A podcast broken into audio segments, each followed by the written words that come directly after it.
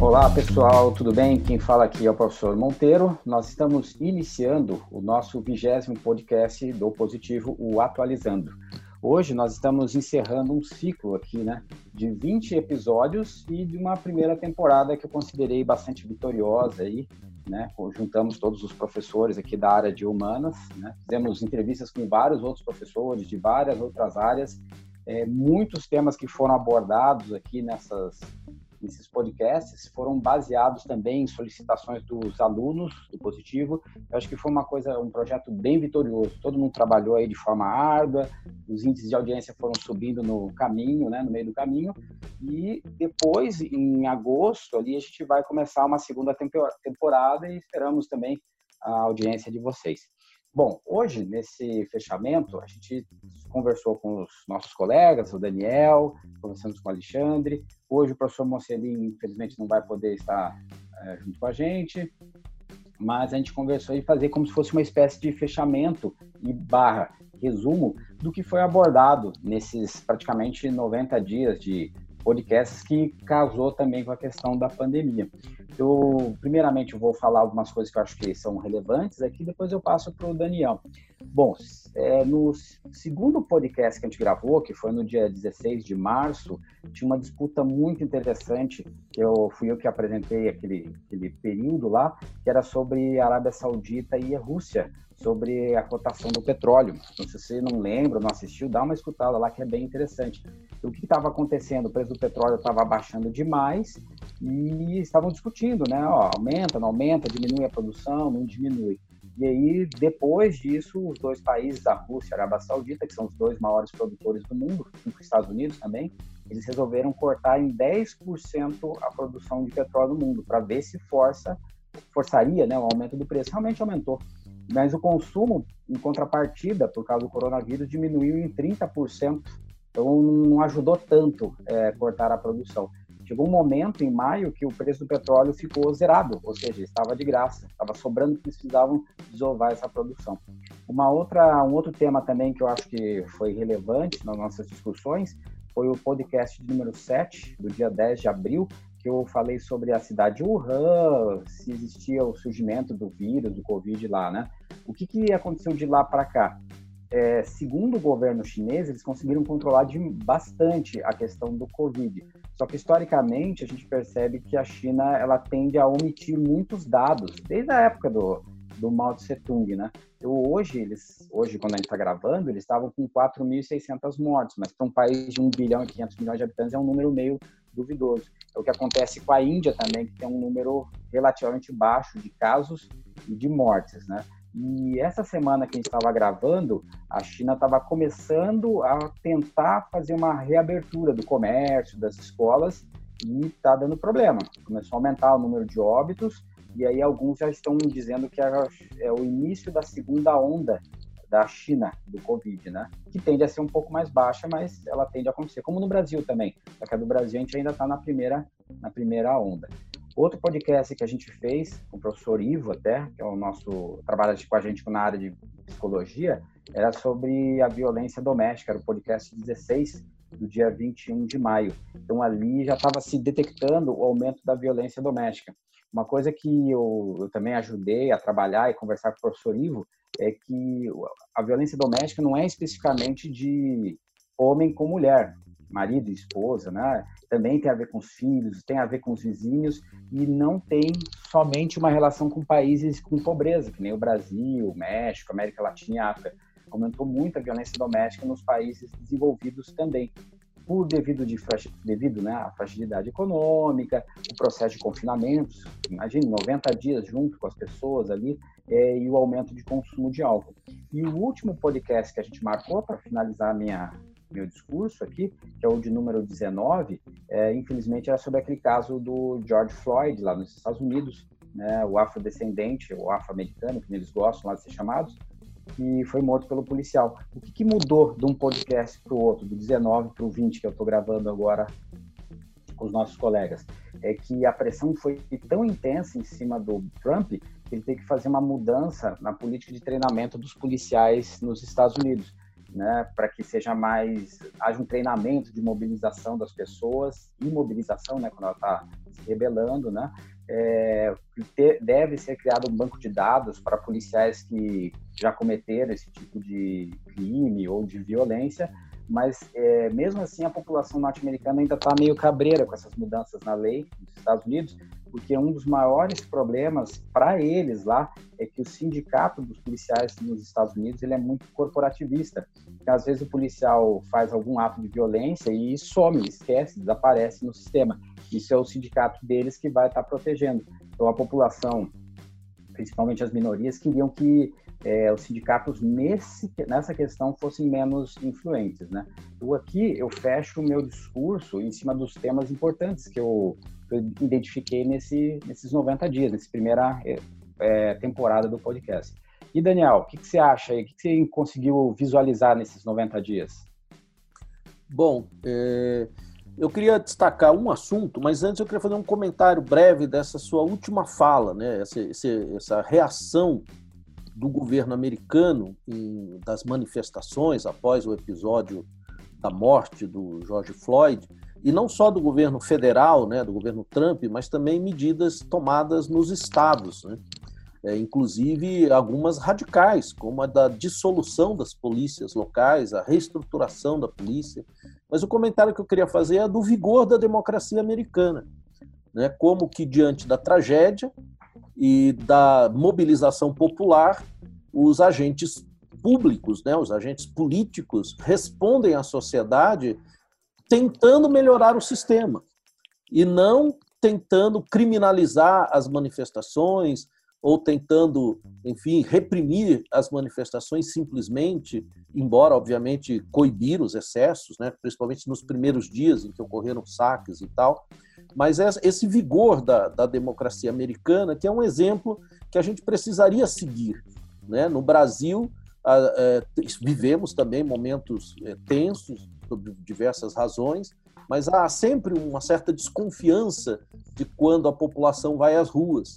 E há uma tentativa, quase sempre, de criminalizar a população.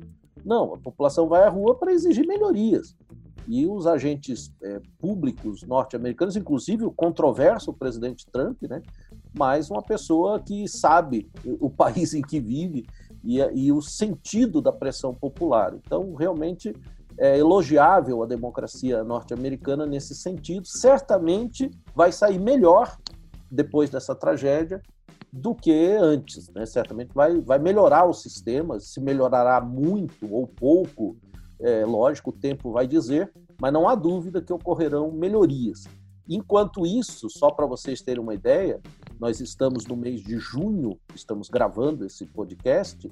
No último mês, nos últimos 30 dias, a polícia de São Paulo matou uma pessoa a cada seis horas. Quer dizer, um nível de, de letalidade da ação policial no Brasil que é incrível.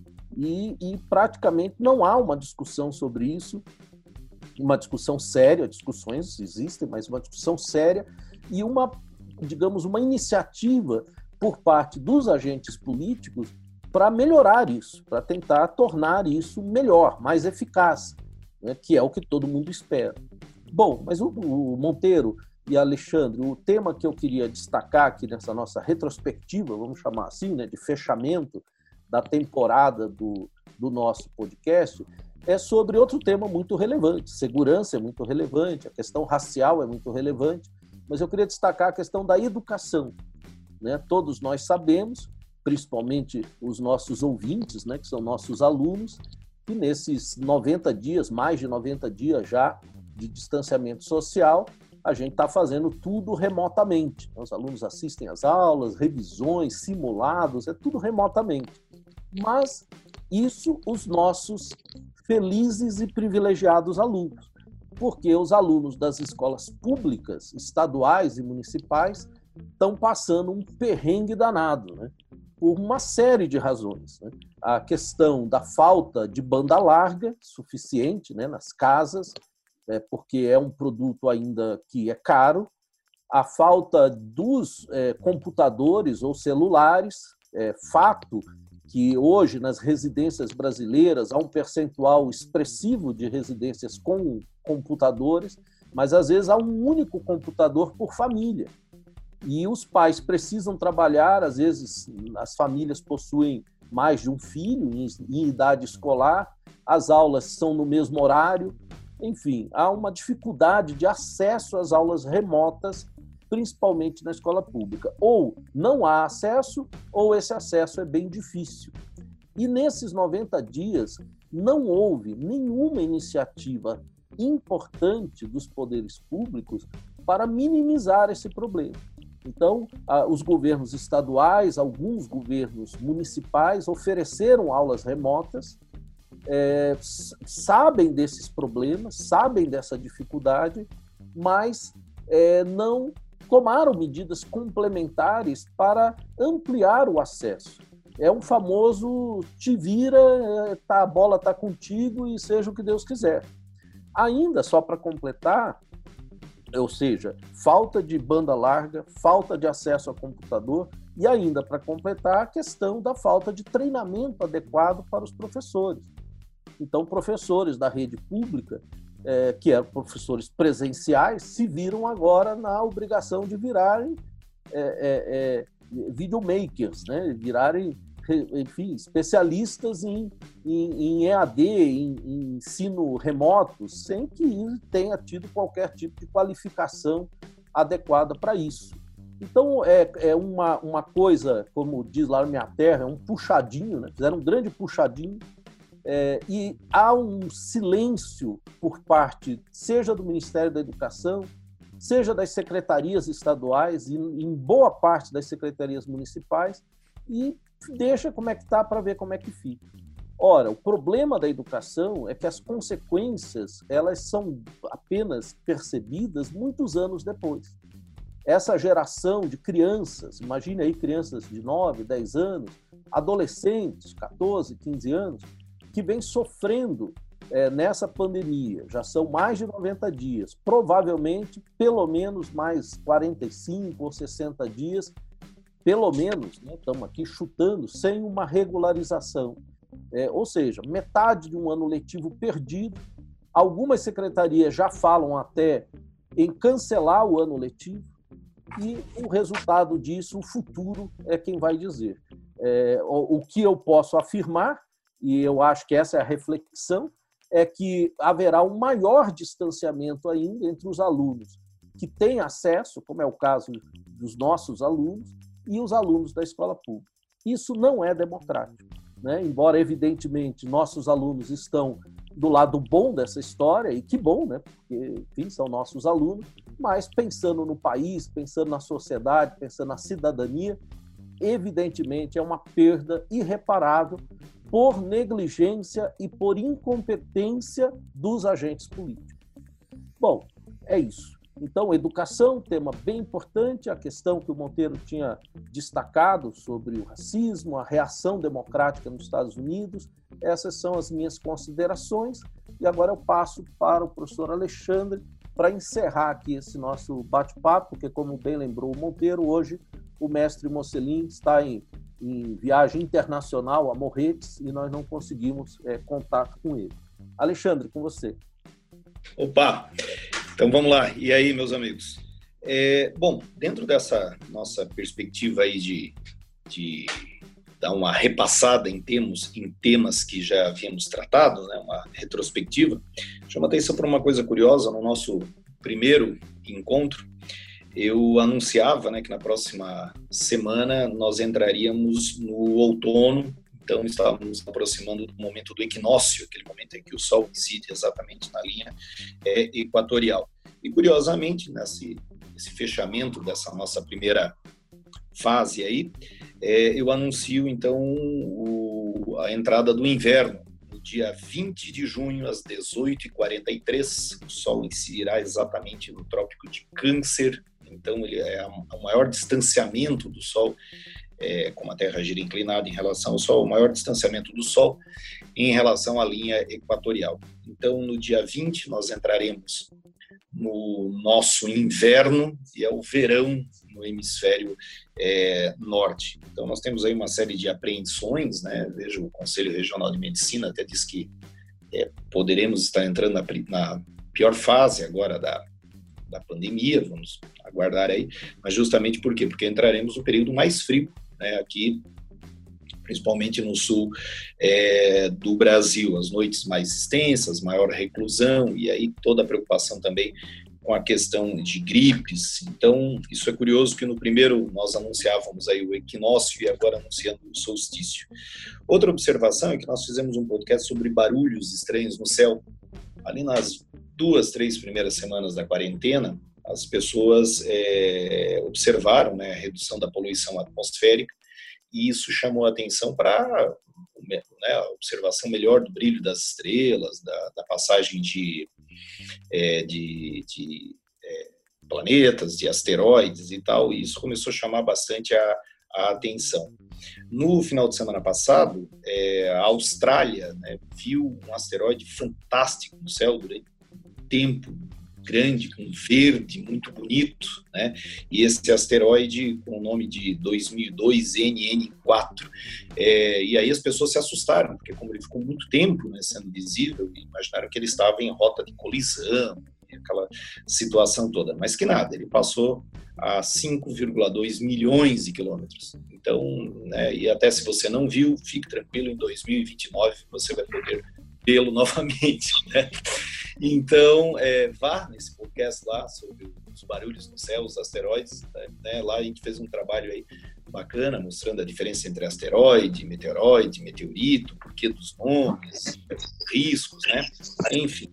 E para fechar, nós fizemos um podcast aí com a participação de todos os cavaleiros, falando sobre a questão das, da seca ou estiagem.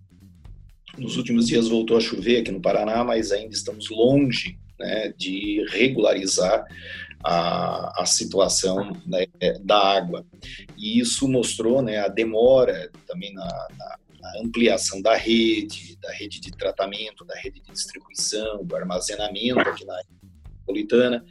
O governador Ratinho, né, atendendo a lei das águas, diz que, em caso crítico, realmente, o uso múltiplo das águas estaria comprometido, dando preferência, claro, ao abastecimento é, humano das cidades e depois os outros setores, agricultura, pecuária, né? então isso ficou bastante é, evidenciado. Então, nessa nossa retrospectiva, eu chamaria a atenção disso. Vamos aí ter o solstício de inverno aqui para o hemisfério sul, essa situação aí dos asteroides e também da estiagem. Só para fechar um comentário rapidinho, é, quando nós fizemos um podcast aí sobre a cidade de Wuhan e degradação ambiental, é, alertávamos né, para isso, né, que, que o confinamento reduziu principalmente a poluição atmosférica. É, mas agora já há uma preocupação muito grande, né, que o confinamento está deixando as pessoas, é, falo as pessoas, mas os governos, enfim, as, as preocupações, os atendimentos, é, quanto à questão dos resíduos sólidos e a poluição hídrica. Ele tem se tornado um, um problema em muitos lugares, né, porque a gente acaba não dando atenção aí para a situação de esgoto e para onde irão os nossos rejeitos. Então é isso. Então passo a bola novamente para o Monteiro. Um prazer aí que vocês tenham escutado o, o, nosso trabalho. Quem sabe você até aproveita as férias para escutar aqueles que você não ouviu. Mande aí as suas sugestões, como já foi solicitado. E vamos que vamos. É isso aí. Tchau, tchau. Então, valeu, Alexandre. Mais uma coisa, aproveitando em bala que você falou da, da questão de poluição, nas férias, pessoal, tente prestar atenção na linha do horizonte e comparar com outros anos, que nos outros anos, quando todo mundo estava consumindo combustível a dar com pau, a gente tinha sempre nos finais de tarde aquele pôr do sol bem avermelhado, ou de manhã cedo aquela névoa, assim, que são os, dos gases oriundos da queima de petróleo. Se você prestar, prestar atenção agora, como a gente não está andando muito de carro, não está gerando muita poluição, o céu está bem mais limpo. Né? As doenças respiratórias normais também, gripe, tosse, bronquite, asma, deu uma diminuída. Né? Mas dentro dos males, você ainda sempre consegue ter alguma vantagenzinha. Né? Então aqui a gente está encerrando esse... Oi, pode falar, Alexandre agora no inverno, né, nós temos os, os melhores períodos para observação astronômica. Quem nunca se aventurou, né, Hoje pode aí facilmente tem aplicativos para observar as constelações, a passagem da estação orbital internacional. Então esse é um bom momento para você também é, admirar essas maravilhas aí. O é, Monteiro, um pouco aí, né? Oi. É, inclusive aproveitando essa, essas informações que vocês estão passando, a gente está tentando aqui um contato via estação internacional pelo satélite para tentar uma comunicação com o Mocelin lá em Morretes. Uhum. E, e... Oi! Alô, oi, oi, oi. Aí, ó, conseguimos. Olha aí, pessoal. Ele, ele conseguiu, o, o Mocelin colocou um bombril em cima do celular para pegar melhor a imagem. Um, um, furo de reportagem graças à tecnologia. É, o professor Mocelin está aqui para participar desse nosso último, último podcast da temporada, né? encerrando a primeira temporada. Sou Mocelin, fale alguma coisa para nós aí sobre essa experiência eu, desses 20 programas. Eu achei que os programas assim trataram de questões relevantes, mas eu chamaria a atenção duas questões. Claro, a pandemia, né, que nós procuramos analisar dos mais variados aspectos, e as explosões de protestos né, nos Estados Unidos, na Europa, a questão racial. Né? Eu acredito que nós vivemos hoje é, uma época de enormes dificuldades, em que temos a confluência de uma, de uma pandemia, de problemas sociais que têm se agravado. Daniel Monteiro, Alexandre conhecem a obra do Thomas Piketty. Ele fez uma pesquisa profunda, né, e mostrou que nos últimos 40 anos é, a concentração de renda tem aumentado muito, inclusive nos países ricos. A obra é o Capital, não tem nada a ver com o marxismo, pode ficar tranquilos. É uma obra de pesquisa mesmo. E essa questão do racismo, né, que o Daniel tratou tão bem referente ao Brasil, que infelizmente persiste e aquilo que a gente sempre diz, né, Daniel Monteiro, Alexandre, que o racismo não é uma questão de opinião, né? A minha opinião não é a tua opinião. O racismo é crime, né? Tem que ser repudiado, tem que ser denunciado. E vivemos uma época difícil. E eu peço aos alunos, né, que tenham paciência, cuidem-se. Nós vimos que houve um afrouxamento e a, o número de casos e de mortes tem aumentado. Então, vai passar. Temos que. É difícil, claro, e estudar. A gente perde até a referência dos dias, né, Daniel? Você pensa, hoje é quarta, ou não, hoje é terça, e fica difícil. É óbvio que todos nós estamos angustiados, mas vamos ter esperança que as coisas vão serenar e a gente vai se encontrar. Já estou com saudades de chamar a atenção até dos alunos para prestarem atenção quando estão dormindo. Um abraço a todos e cuidados. Ok, então é isso aí. Obrigado, Mocelinho. Entrou nos 48 do segundo tempo, hein? Tá quase o juiz apitando aqui, né? Bom, pessoal, queria agradecer novamente a audiência de vocês.